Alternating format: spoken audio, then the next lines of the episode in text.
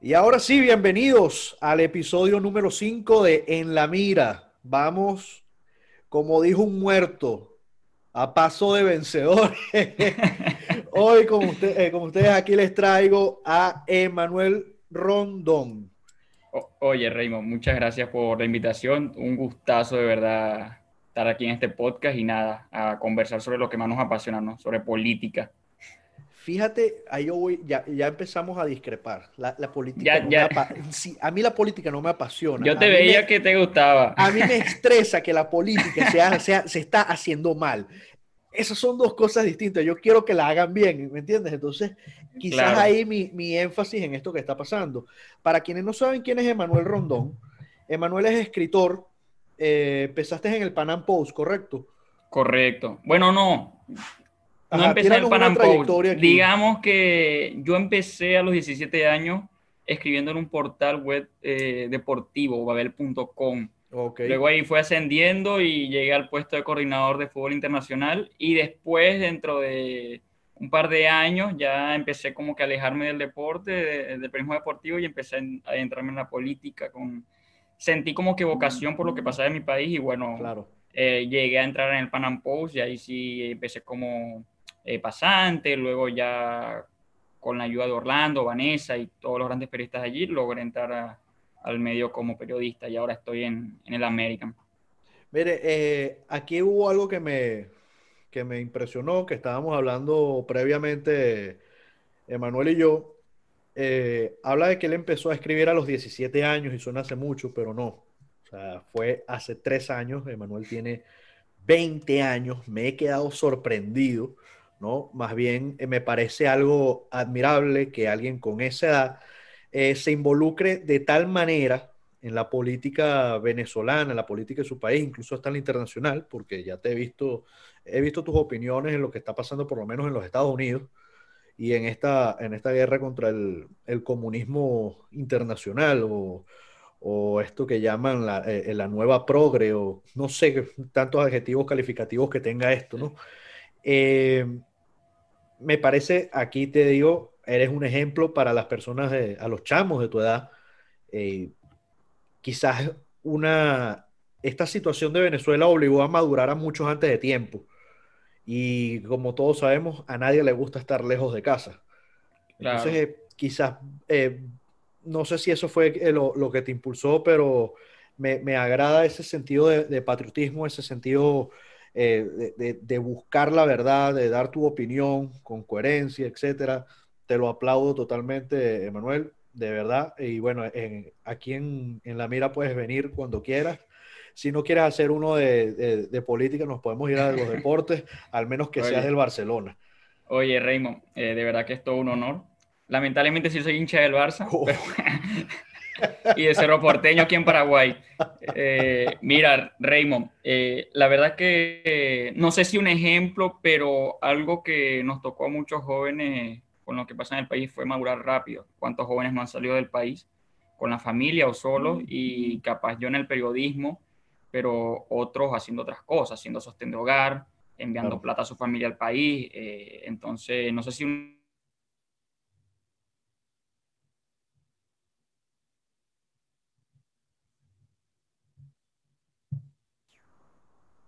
Claro.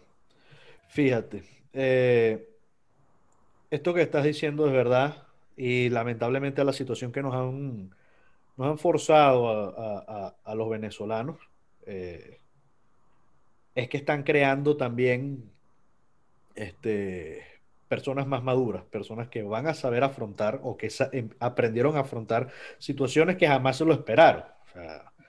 Eh, Mira, eh, la situación de Venezuela, como todos sabemos, es algo, es algo difícil, ¿no? Eh, y tú ahorita que lo veo a tu corta edad, creo que has entendido muy bien lo que está pasando con el gobierno interino, o como lo quieran llamar, mucha gente ya, ya tiene muchos adjetivos calificativos en los cuales no, no vale la pena eh, caer, ¿no? Claro. Este, pero como una persona tan joven como tú se siente eh, ahora, lejos de casa, estás en Paraguay, un lugar que es poco habitual, por lo menos para la diáspora venezolana. Es cierto. Muy pocos venezolanos llegan aquí creo que el impacto debe ser, debe ser mayor para ti como venezolano encontrar muy pocos lugares donde, no sé, o sea, puedas, esparcer tu, cultura, incluso hasta comer una arepa, eh, tomarte una malta, ese tipo de, cosas. ¿Cómo te sientes tú en ese aspecto en tu vida como inmigrante y a tan corta edad? Mira, eh, la verdad que venir a Paraguay fue una bendición para, para mi familia y yo. Eh, es un país muy bueno, que reciben muy bien. Hay venezolanos, eh, es un país pequeño, pero que llegaron cierta cantidad, cierto caudal, no tanto como Chile, Argentina, Perú, Colombia, pero sí hay, sí hay, eh, y más que todo, más que todo esparcir nuestra cultura, nos tocó adaptarnos a esta cultura nueva. Es un país de una cultura muy bella, eh, bilingüe, hablan guaraní, hablan español, tienen buena comida, la, verdad que es un país muy noble del cual he aprendido mucho, así que creo que me adapté bien y estoy muy agradecido. Por otro lado, eh, yendo a la parte política, eh, me mencionabas lo del gobierno interino.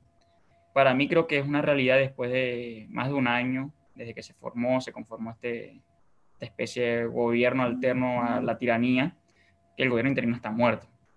Está muerto desde principios de año y esto lo, que ha ocurrido en todo el 2020 ha sido casi que pataletas ahogado. La pandemia terminó de nublar la poca tensión que ya tenía internacionalmente el gobierno interino de Juan Guaidó. En 2019, creo que muchos creímos en, en este proceso, en, en todo lo que representaba Guaidó, en toda la legitimidad constitucional e internacional que tuvieron, pero perdieron el momento, perdieron el momento con malas decisiones y con lo que, siempre, lo que siempre han hecho a lo largo de estos 20 años, ser personas colaboracionistas del régimen. Entonces, para mí es una realidad que el gobierno interinato, que el interinato está, está muerto, eh, ya no existe esa figura. Ahora, eh, como piensas tú, creo que pensamos mucho, quizás estamos trazados en una línea de los radicales o...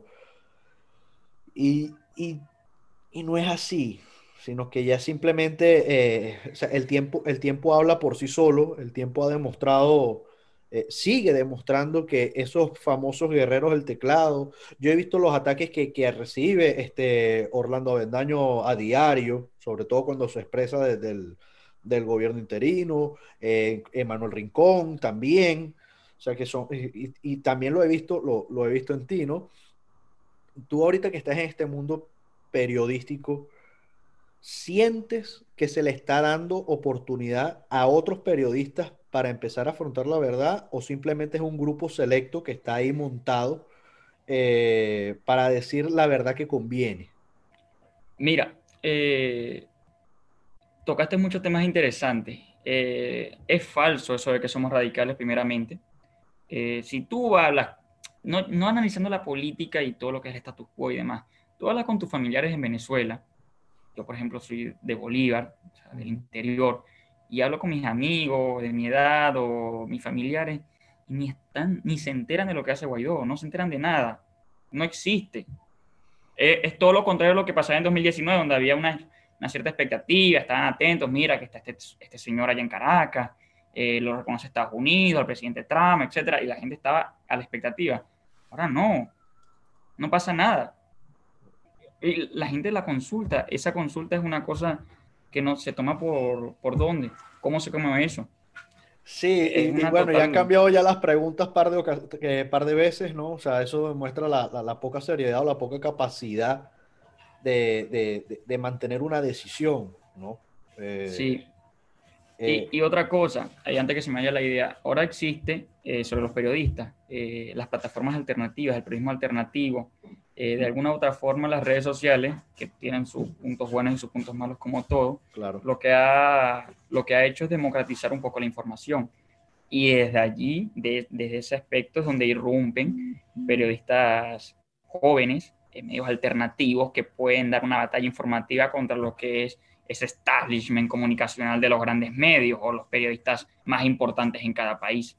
Por eso es que tú encuentras una, una generación de relevo a las, a las viejas caras de siempre. No es mi intención de menospreciarlas, pero en algún momento les iban a llegar un relevo y este relevo no está llegando porque están en eh, medios grandes como el Nacional, Globovisión, que seguro habrá alguno, pero están llegando más que todas las plataformas alternativas, eso es una realidad, es una certeza. Y cada día las plataformas alternativas son muy, mucho más influyentes. Sí, fíjate, y, hay algo, o sea, por lo menos, eh, y, eso yo se lo agradezco en, tal, en, gran parte a Orlando. Eh, hablo de Orlando Vendaño, si ves esto, te estamos mandando un saludo aquí. un saludo a eh, Orlando. Sí, que personas como ustedes, que son nuevos en el, en el periodismo, o sea, nuevos, entre comillas, eh, le brindan espacio a otras personas, ¿no? O sea, aceptan entrevistas en otros lados eh, y ayudan a impulsar, este, no me voy a ir muy, lejos, eh, algo como este podcast. hay otras plataformas que se han prestado también para eso y, y de verdad que lo que yo he visto, por lo menos en ustedes, es, un, es una receptividad a hablar en cualquier lado. Y, no todas las plataformas, no todos los periodistas, lamentablemente, hacen eso, sino que simplemente tienen un cuadro que de ahí no se pueden salir ni se van a salir porque o no creen en la verdad o porque simplemente están muy cómodos con lo que están ganando. Porque no hay otra, o sea, ya, ya no es ver más allá. O sea, yo entiendo que tú quieras asegurar tu vida si nos vamos a hablar a un punto personal, pero el tener un micrófono de estos, unos audífonos de estos y empezar a repartir información, es muy, muy delicado, es una responsabilidad muy grande.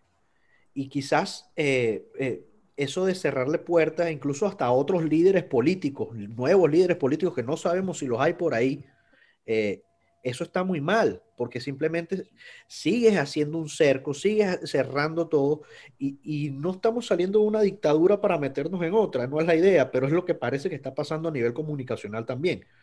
Entonces, por eso yo creo que el, trabajo de personas como ustedes ha sido de, un impacto muy positivo eh, y, que ha, que ha generado un sacudón y que lamentablemente están claros que así como vienen ustedes ahorita van a venir muchas más personas detrás. Porque están encontrando eso que hacen ustedes de abrirse las, abrir las puertas y aceptar entrevistas a cualquier persona. Simplemente lo que hacen es motivar a una persona a seguir al que está por lo menos en mi caso, y, aquí lo estoy diciendo yo personalmente, te agradezco la, que me hayas aceptado la invitación, porque, es y más, como digo, estoy entrevistando a un niño de 20 años, pana. Y, y, y de verdad estoy impresionado el nivel de madurez que, que tiene esta persona. Eh, y, o sea, me siento que estoy hablando con alguien de, de, mi edad. No es que yo estoy muy viejo, ya, ya eso lo dejamos claro, ¿no? Pero de verdad, Manuel, eh, muy agradecido. Eh, ¿Qué piensas tú en esta generación de relevo? Eh, ¿qué, más quieren innovar? ¿A dónde más? O sea, ¿cuál, cuál es el, objetivo ahorita? Con por lo menos que estás en el, en el American. ¿Cuál es, cuál es el, rumbo? Qué bueno, que qué bueno que mencionaste el American, porque es justamente eso. Creo que hay una generación que está completamente asqueada y hastiada de lo que es el socialismo, las ideas progresistas, que en Latinoamérica han influido totalmente, o sea, eh, son dominantes, dominan la cultura, dominan las universidades, dominan las escuelas, y la mayoría de gobiernos han sido justamente o de centro izquierda hasta izquierda radical en Latinoamérica los últimos 50, 40 años o quizás más. Y es que y si no eh, los apoyas, disculpa que te interrumpa, eres eh, un ignorante, porque así te califican.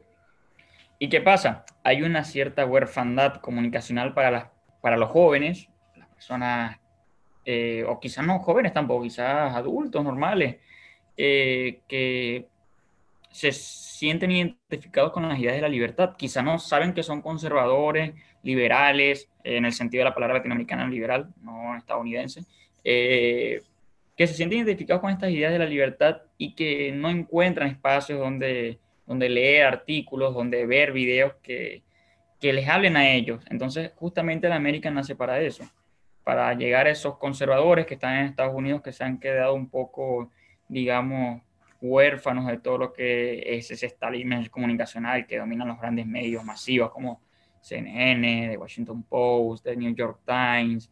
Eh, hay ciertamente algunos medios que sí los tocan, pero quizás no enfocados en dar la batalla cultural, quizás más enfocados en la parte política, económica, hablar del tema de estados más grandes y estados más pequeños, pero no en la batalla cultural que al menos de mi parte, y creo yo que hablo por todos los que están en el American, es esencial para poder combatir a lo que es este nuevo socialismo que está disfrazado en realidad en las ideas progresistas. Sí, e, e, esto es un socialismo ideológico, pero a, nivel de, tipo de géneros, ¿no? O sea, está el, está el de las personas negras, está el de las personas blancas, está el de las personas eh, de la comunidad LGTB, está, entonces todos quieren implantar sus ideas que así no sean las mismas, quieren hacerse, eh, quieren pasar uno por encima del otro, porque es mentira que van de la mano.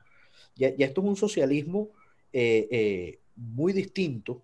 Sí, yo creo que el socialismo para sobrevivir, porque el socialismo, si vamos a ser sinceros, el socialismo es una barbarie, igual que el comunismo. O sea, todos los países donde se implementó fue un desastre, Venezuela, Cuba, Corea del Norte, eh, eso está clarísimo.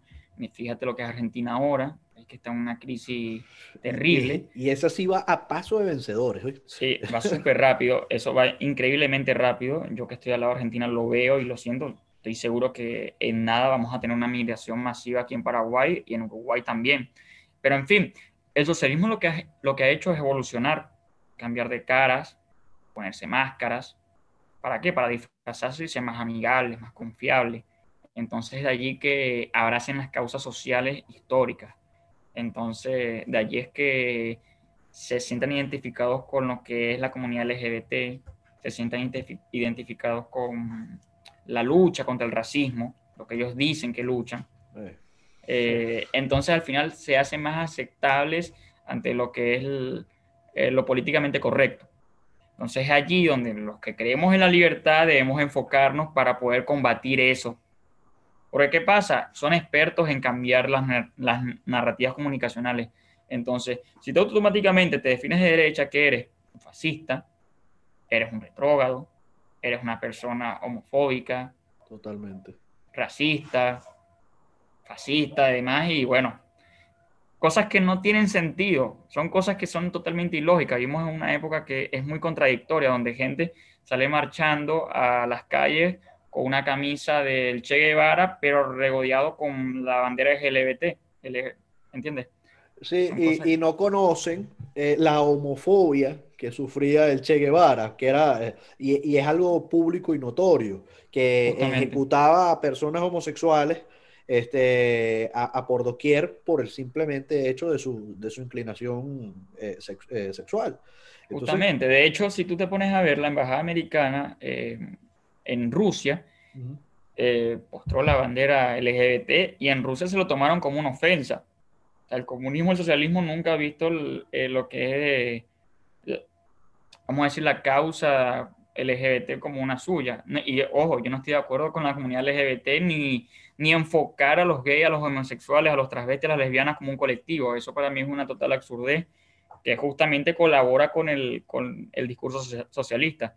Para mí los derechos siempre son individuales. Los y los deberes, o sea, es que y las responsabilidades. la responsabilidad, eh, exactamente. Este, a mí, mira, eh, yo, yo vengo de una familia eh, muy, muy estricta, ¿no? Pero a nivel de, de, este tema de sexualidades, cuando me dicen, no, que por, conozco mucha gente, no, que yo por ser gay, este, yo, a, mí me reprimieron. Incluso, o sea, conozco personas que hasta estudiaron conmigo, ¿no? Que no, eh, usted siempre con esto, de cuando acá. O sea, eh, el venezolano, por ejemplo, tiene una manera, yo creo que particular de tratarse entre personas que tengan confianza, ¿no? Y, y, siempre, pienso yo, por lo menos de mi lado, siempre tuve un respeto eh, ante la inclinación sexual de, de, de, personas que conozco y simplemente, o sea, tú me respetas, yo te respeto y, y ya, pero, o sea, tengo muy buenos amigos eh, que son gays y no me, ¿sabes? O sea, ese es su problema. Mi papá eh, decía muy ciertamente, cada quien hace con lo suyo un florero y le pone la, flor que le da la gana.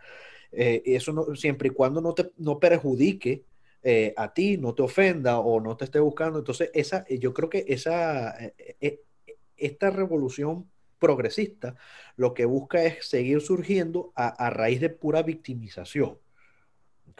Entonces, una victimización que no tiene sentido, que simplemente genera un resentimiento, porque tú, o sea, yo hago un comentario de esto en las redes sociales y me van a caer encima.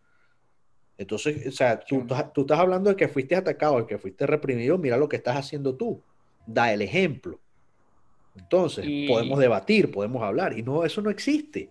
Lastimosamente, ahorita existe lo que es la cultura de la cancelación, donde una opinión llámese impopular, termina siendo efecto nocivo contra la persona que le emitió. Le ocurrió a muchos autores, muchos artistas, que por algún comentario que no, no iba en sintonía con todo lo que es la, la progresía, el globalismo, terminaban sufriendo toda su furia mediante escraches comunicacionales. Le ocurrió a la autora, a la escritora de Harry Potter, por ejemplo, hace no mucho. También e, es, curioso cómo, cómo, estos gobiernos, digamos, más inclinados hacia el progresismo han, han hecho muy bien su labor en, en, imponer narrativas. Fíjate lo que pasa en Argentina. Argentina debe ser el país más socialista en el sentido ideológico de América Latina. Sí. Eh, entiéndase bien esto. Eh, no, es que su gobierno eh, sea el más socialista que, que, el de Maduro, por ejemplo. No, no, no. En el sentido de que las universidades eh, abiertamente hacen propaganda sobre lo que es la ideología de género, eh, el aborto y toda esta situación. Incluso utilizan los problemas de violencia contra la mujer enfocados hacia su conveniencia y terminan tergiversando toda la historia para creer que el capitalismo le, les impuso un sistema patriarcal, etc. Y esa gente se está creyendo el cuento, los universitarios, los jóvenes se lo creen pero es una cosa impresionante. Yo escribí un artículo para el American que se llamaba justamente el adoctrinamiento progresista se adueña de la Universidad de Buenos Aires, lo que es muy lamentable y lo que tengo entendido es que esto viene de décadas. La Universidad de Buenos Aires es una, universidad muy reconocida en toda la región. esto es un trabajo de hormiga. Esto, viene con tiempo. Impresionante.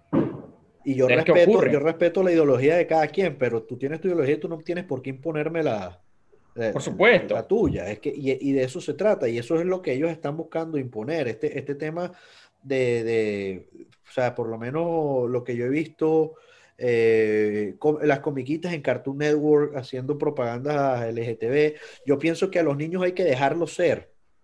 sí, el otro día el tocayo Rincón escribió un artículo también sobre cómo, creo que en Estados Unidos, si no me equivoco, si no era en Canadá, uno de estos dos países, llevaban a un niño de 8 años a admitir que se sentía niña, pero totalmente obligatorio, un insulto, un acto criminal una cosa totalmente aberrante.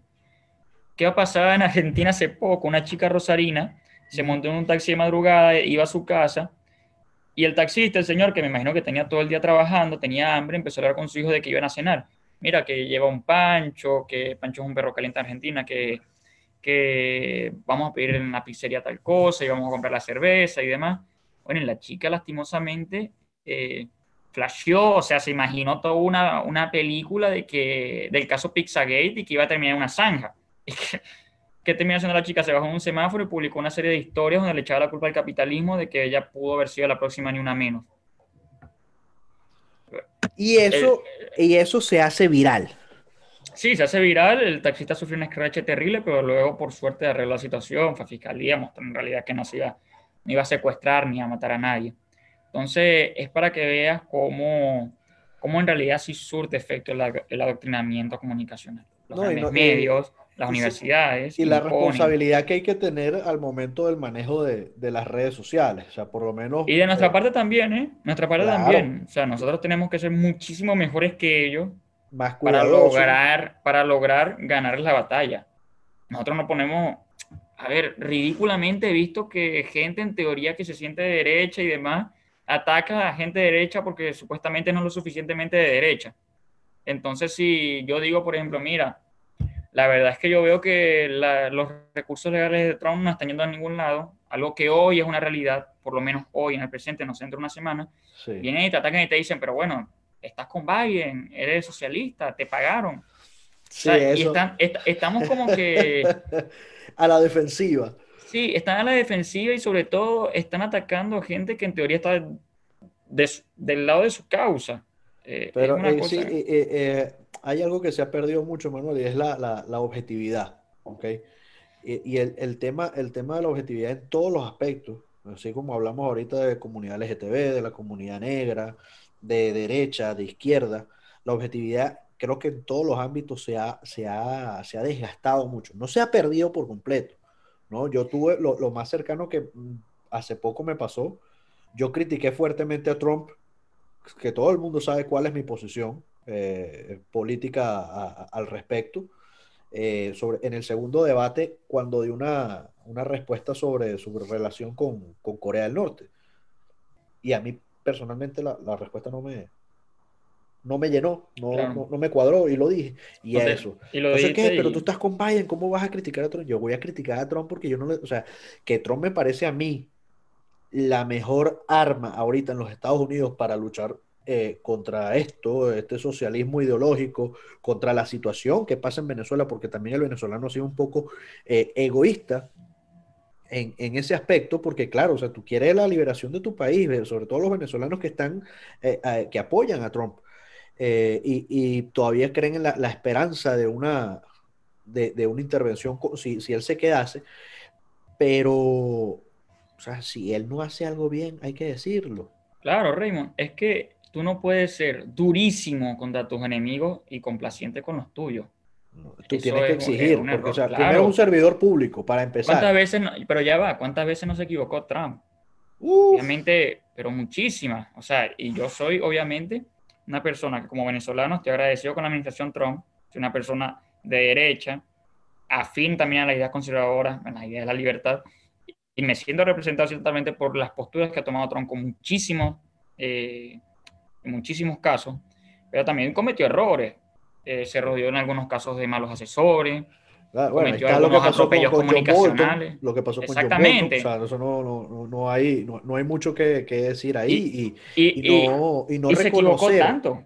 Y no, por lo menos en el caso de Venezuela, no reconocer eh, o, o, no retractarse de tanto apoyo hacia el interinato, donde sabemos que es un, un gobierno que apenas nombra a la administración de Trump.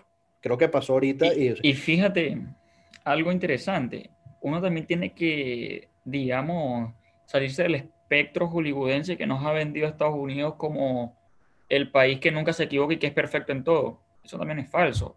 Estados Unidos se ha equivocado históricamente con la política exterior hacia Latinoamérica y ha permitido que las tiranías de izquierda se impongan, que los guerrilleros se impongan, que los enemigos de la libertad de Estados Unidos se impongan.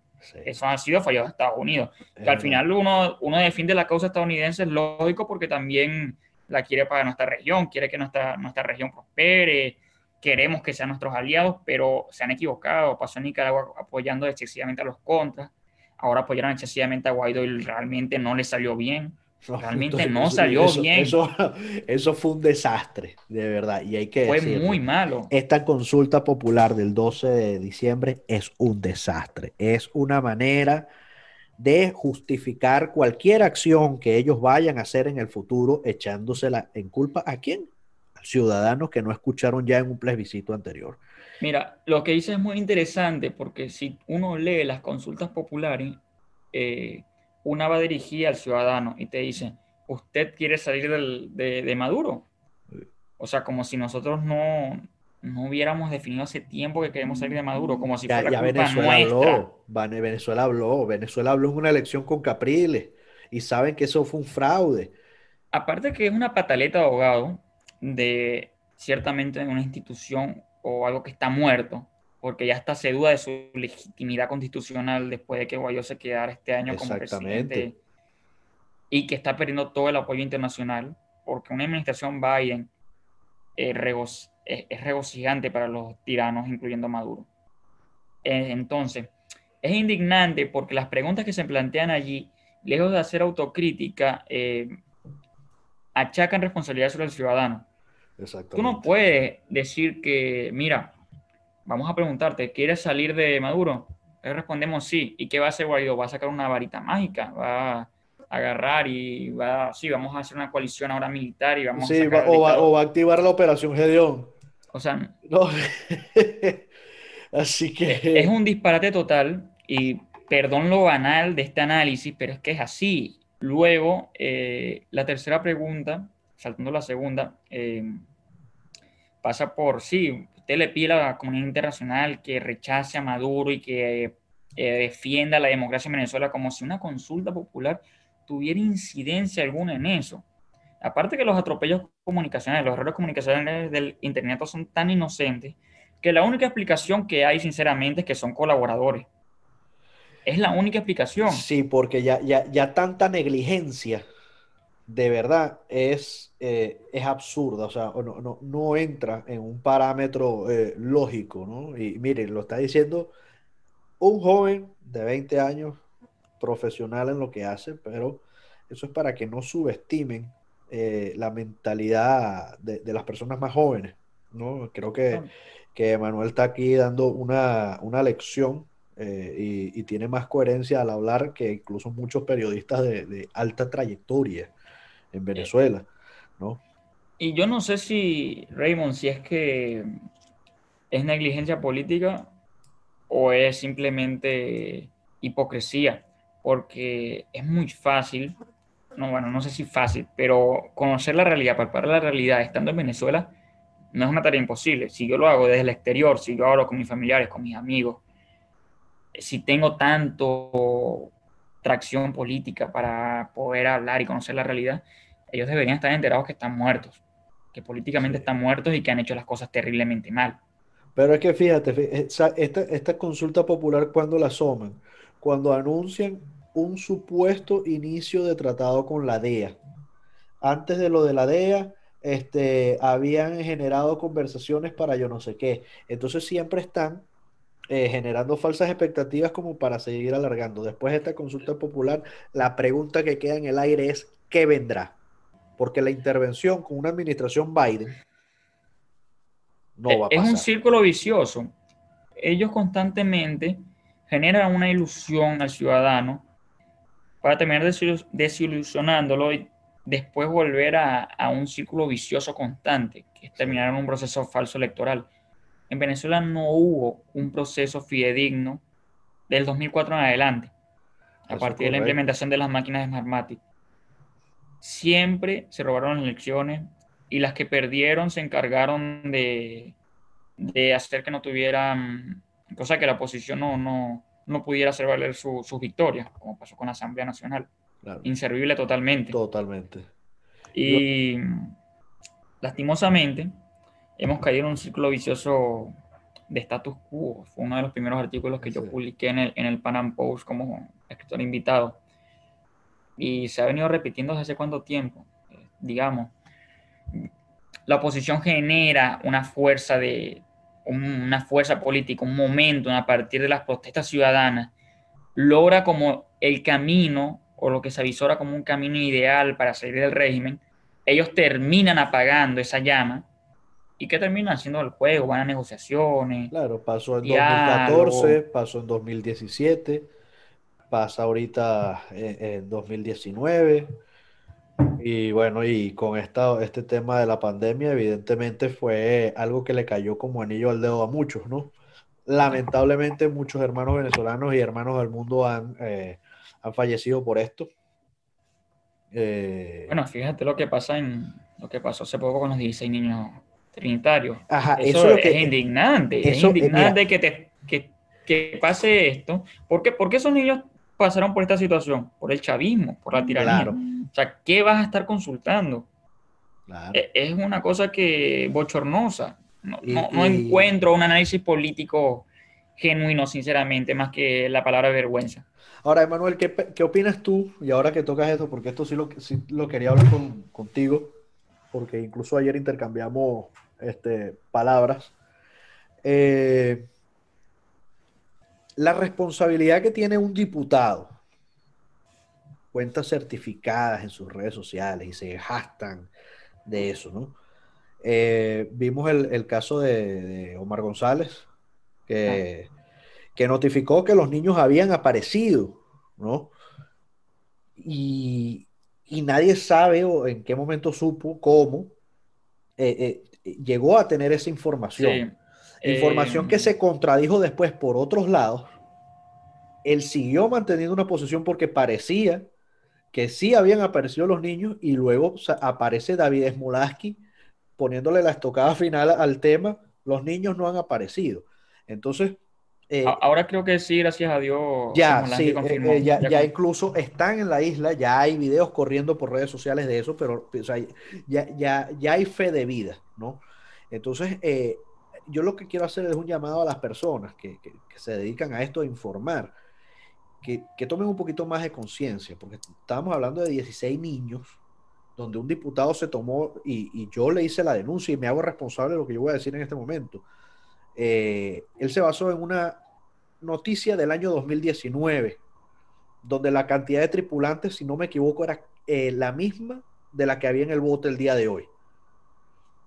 A sabiendas que esto no había sucedido como tal, pero después encontraron otros indicios de que sí había pasado, esta persona no se retractó ni rectificó la información si no esperó a quedar ahí. Y termina siendo avergonzado por otro diputado eh, que está en el exilio, que evidentemente ese sí tenía más línea directa y más contactos, evidentemente por acá afuera, eh, se movió con embajada porque sé que, que, que Smolaski hizo, eh, hizo un trabajo de investigación, por decirlo así, no que, y no estoy fijando posición política hacia ninguno, porque yo con esta oposición no me identifico con ningún con ninguno de ellos, ni los que están en el exilio, ni los que están en Venezuela. Creo, que David es comisionado en la OEA, no sé si diputado, pero sí, sí forma parte del gobierno interino. Sí, pero, exacto, pero eh, eh, entonces, que, que, haya esta controversia, ¿no? Cuando se supone que hablan de unión, hablan de, de, de, que ellos están unidos y que van a trabajar por Venezuela, ya por aquí empezamos muy mal. Porque si, eh, eh, fue un poco irresponsable, eh, porque la, la, situación muy, muy delicada, no debió hacerlo, obviamente. Yo con Omar conversé un par de veces.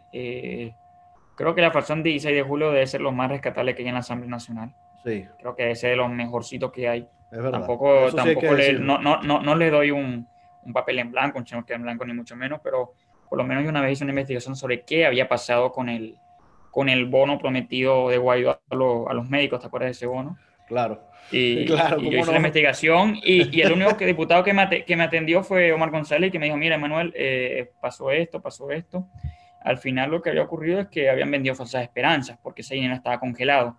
No fue que se robaron la plata, pero sí permitieron un dinero eh, a los médicos que no podían otorgarles. Al menos no en el, en el, en, el ese periodo. mediano plazo. Entonces vendieron un humo, populismo, y, y eso fue lo que me encargué de, de, ver, estaba en el Pan Am Post en aquel entonces. Sí. Pero bueno, es muy difícil obtener información desde de, de, la asamblea. La fracción 16 de julio por lo menos sí... Pero es, que yo creo que ya, ya, ya, la asamblea como tal ya no maneja información, simplemente hay un grupo selecto que hace una cosa, hay otro grupo de alacranes y hay otro grupo que sabemos a qué lado juega y bueno, ese, ese es el, esa es la retórica. Mira, cuando yo te dije que, el gobierno interino, gobierno está muerto, para no ser tan banal, hay muchas causas de esa muerte. Una es la obvia ahora eh, poca fuerza que tiene, fuerza política, eh, reconocimiento, legitimidad que ya no goza, como en 2019. Claro. Otra, es, otra cosa nociva es que perdió la confianza del ciudadano. ¿Y cómo perdió la confianza del ciudadano? A base de corrupción y escándalos gigantes Dos años de escándalo, dos años de escándalo y es verdad. Eh, eso, eso... Hubo, mira, hay una anécdota que yo conversaba con Orlando, que es que yo hice una investigación sobre lo que estaba pasando en la Embajada de Bolivia. la Embajada de Bolivia, eh, cuando estaba todavía Janine Áñez, eh, ocurrieron muchas cosas de, parte de la delegación diplomática. Entre ellas se robaron bienes de la embajada, fue denunciado por diarios locales.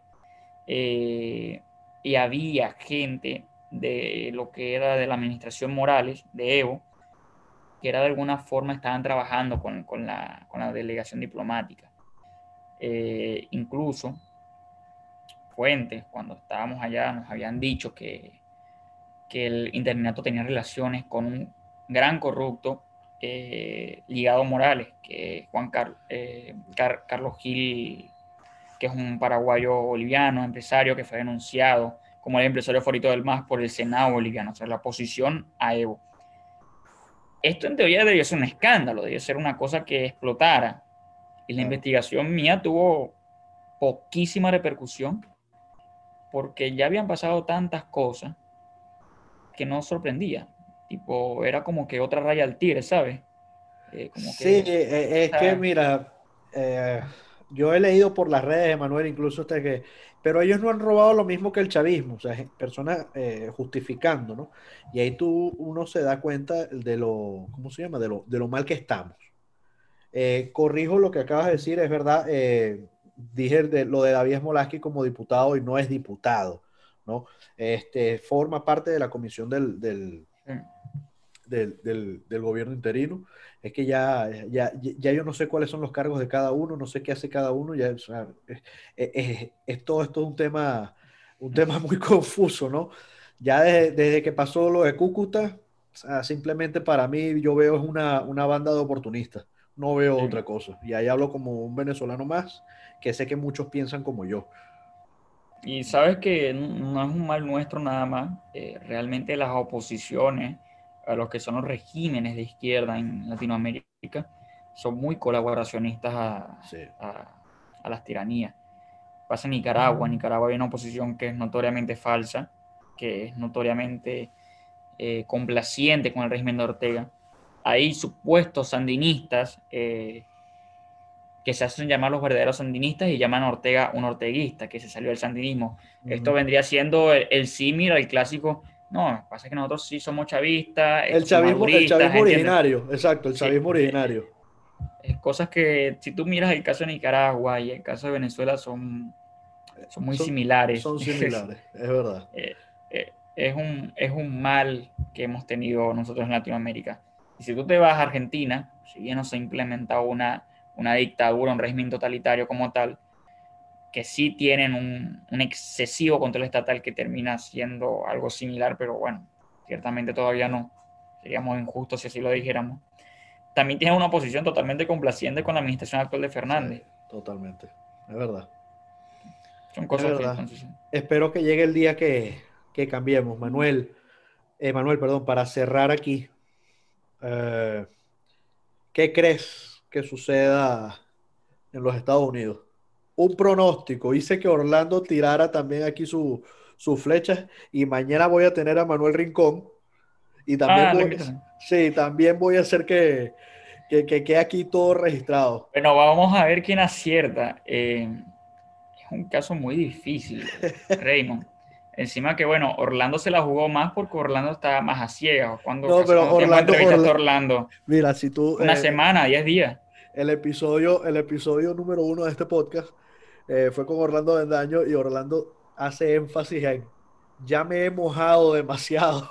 No van a seguir. Entonces, pero es bueno conocer la, la, opinión. Aquí lanzamos la, la ronda. Bueno, yo por lo menos tengo, tengo un panorama un poco más claro ahora que Orlando, por Orlando. Eh, capaz y no, capaz acertó, no sé, porque no, no, no sé su pronóstico. Pero con todo lo que está pasando ahora, viendo que ya hay muchos estados que, que, están, que están otorgándole los votos. Pensilvania fue hoy uno. Pensilvania, Nevada, Georgia, estados pendulares de los que la administración Trump en sus disputas legales dependían, incluso Michigan, eh, está muy cuesta arriba la, la, situación para el presidente Donald Trump. Es una realidad, eh, por más que a uno no le guste decirlo, hay que decirlo. Hay que decirlo, Total, eh, totalmente contigo. Pero hay, hay irregularidades, hay, hay vínculos, una, una investigación en, de la American sobre Dominion, los vínculos con Smartmatic. Excelente. Y si tú te pones. Gracias, artículo, recomiendo leerlo, eh, donde la American eh, muestra la relación entre Dominion y Smartmatic. Como todos los venezolanos saben, sabemos qué es Smartmatic, eh, la compañía que nos desgració la vida. Y sí, está vinculada a la, a la maquinaria electoral que fue utilizada en varios estados aquí en los Estados Unidos. Mira, ocurrió algo interesante. Eh, Sidney Powell, que en un principio yo pensé que la estaban desechando del equipo legal de Trump, o sea, fue que algo que nos, impactó el, comunicado. Dijimos, bueno, esto se la están, sacando de acá. En realidad creo que va una jugada para hacer dos disputas diferentes. Eh, Trump y su equipo legal irán por la idea de los votos ilegales y Sidney irá con el tema de dominio. Creo que se dedicará a, a mirar qué tan dañado está el sistema electoral americano privado. Dominion tiene actualmente entre el 40 y el 50% del, o sea, son propietarios de ese sistema electoral privado, están en muchísimos estados. Dominion adquirió Sequoia, que era una, una empresa que fue propiedad de Smartmatic, y adquirió allí el 10%. Luego adquirió otra empresa en 2010 en menos de un mes y fue prácticamente, pasó de ser una pequeña empresa canadiense a toda una, una potencia en esta industria del sistema electoral americano. Emanuel. Y creo que Signe irá por allí y el equipo legal de Trump irá por otra parte. Ahora, con todo mi pesar, yo creo que eso no va a alcanzar para que Trump le saque la presidencia a Joe Biden. Yo creo que en efecto va a haber una transición y Joe Biden va a ser presidente electoral. Pero yo quiero esperar unos meses para ver qué va a pasar con todo eh, el proceso legal, sobre todo de Powell. Quiero ver qué tan triunfante va a salir Trump de, de, de todo este proceso con lo que haga Powell porque capaz no gana las elecciones, capaz no, su equipo legal no puede eh, demostrar, el fraude, sino que se quedan en simples irregularidades. Pero la fuerza que tendría Trump a partir de un triunfo legal de, de Powell contra Dominion, si es que se llega a dar, sería una cosa impresionante. ¿Entiendes? Sí. Eh, entonces yo creo que sí va a haber una... Yo no trabajaría por una semana. Este, lo dejo así. Este, Emanuel, una última pregunta. ¿Ha sido subestimado el comunismo? Totalmente, pero históricamente ha sido subestimado. Creo que hubo una discusión en Twitter, vamos a enfocarlo por acá, sobre qué tan conspiranoico éramos los que creíamos que había una cierta, digamos, intromisión, una injerencia de, del chavismo mediante Smartmatic en Estados Unidos, de Venezuela. Como un país que está en quiebra va, va a lograr influir en las elecciones, eso es totalmente falso. ¿Y eh, Cuba? lo hizo con nosotros, siendo nosotros un país, por lo menos para la región, relativamente próspero, relativamente, porque no estábamos bien en el 98, claro. pero lo logró. Y estos regímenes comunistas pelean afuera de sus fronteras, tienen aliados poderosísimos, pero súper poderosos. Eh, de hecho, había preocupaciones en 2006 por la compra de Smartmatic de Sequoia. Hubo investigaciones. Se le ordenó a Smartmatic vender a Sequoia, terminaron siendo una venta eh, camuflajeada para que los mismos dueños de Smartmatic en Estados Unidos americanos compraran Sequoia. Al final terminaron vendiendo la dominio. Eh, entonces, creo que se sigue subestimando, creo que seguimos siendo un poco ilusos, creo que no vemos los peligros como tal, no vemos el, populismo, el socialismo que, por ejemplo, representan figuras como Bernie Sanders, Kamala Harris, eh, AOC, AOZ. Claro. Eh, perdón, AOC, perdón.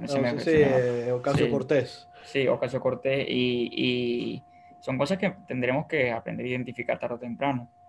Tampoco cayendo en la conspiranoia loca de, de ver comunismo en todos lados y tildar a los a los influencers y periodistas de, derecha, de, de, progres o socialistas. Sí, hay que calmarnos un poco también. Eh, eh, cada bando tiene que bajarle dos. Eso eh, coloquialmente lo digo, ¿no? O sea, creo que es necesario, es necesario que haya un entendimiento y que terminemos de erradicar ese, ese fanatismo político que está lejos de erradicarse, en verdad, ¿no? O sea, es lamentable. Sentido común. Necesitamos sentido común. Necesitamos sentido común, necesitamos más jóvenes como Emanuel, con esa, con esa madurez. Este, de verdad, mira, te felicito. Eh, he quedado eh, impresionado ¿no? Eh, contigo acá. tienes las puertas abiertas para cuando quieras. Este, ¿Cómo te encontramos en las redes sociales? Mis redes sociales, ya vamos a echar unos aquí. Eh, sí, porque recién cambié mi, usuario para que no me confundan con, em, con Emanuel Rincón. Me confundían por el nombre. Eh, mira, en Twitter me puedes encontrar como rondón-ea26, okay. Emanuel Alejandro Rondón, y en Instagram me pueden encontrar como emma.rondón73. Ok. Y bueno, sigan los artículos del American y también sigan las redes del American. Seguro que sí. El American-bajo. Eso, eh, eso está siempre presente, créeme. Este, bueno, amigas y amigos, este ha sido Emanuel Rondón. eh, periodista del American, venezolano en el exilio. Eh, cuando quieras, de nuevo, nos estamos viendo. Esto fue En la Mira. En la Mira Podcast es presentado por Anchor, donde grabar tu podcast ahora es más fácil, rápido y gratuito.